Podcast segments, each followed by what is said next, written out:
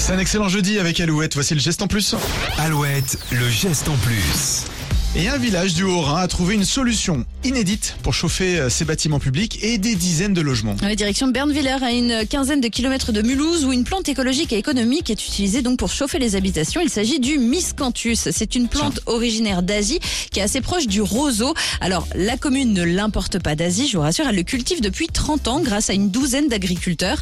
À l'origine, ce sont les propriétés assainissantes du miscanthus qui étaient utilisées car il abaisse le niveau de nitrate de l'eau et depuis 10 ans, il est utilisé comme biocombustible. Le test a été concluant euh, par rapport à la chaudière municipale, donc il a été proposé aux habitants.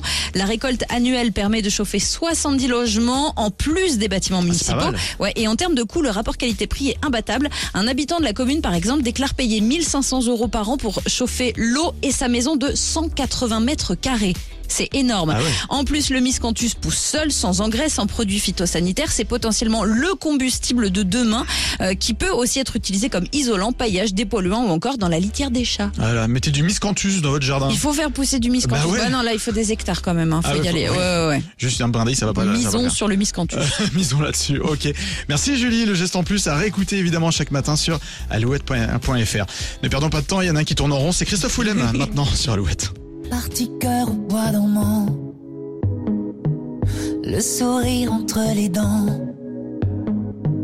mon silence radio.